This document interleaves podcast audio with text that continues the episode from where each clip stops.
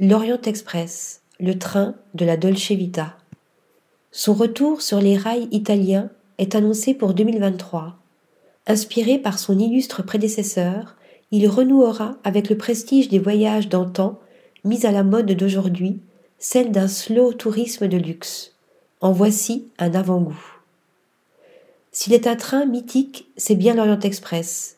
Conçu en 1876 par un jeune entrepreneur visionnaire, George Nagelmakers, fondateur de la Compagnie internationale des wagons-lits, le roi des trains a donné ses lettres de noblesse au voyage ferroviaire, offrant un service raffiné à une clientèle des plus huppées.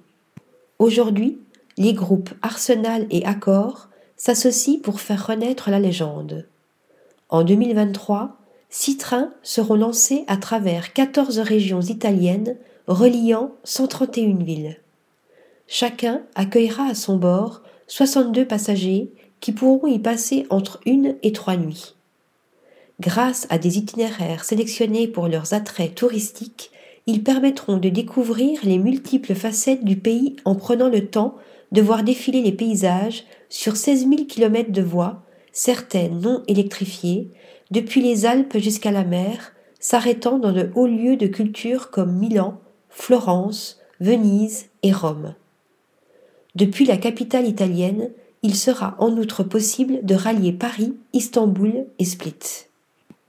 À la croisée des routes, la ville éternelle a inspiré cet Orient Express nommé la Dolce Vita en référence au film de Federico Fellini sorti en 1960.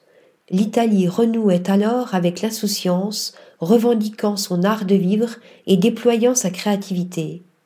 Fondateur de Dimore Studio et chargé du décor des cabines de luxe, des suites et du restaurant gastronomique, Emiliano Salsi et Britt Moran ont choisi de rendre hommage à l'âge d'or du design italien des années 1950-1970 en créant des espaces sophistiqués faisant la part belle à l'artisanat.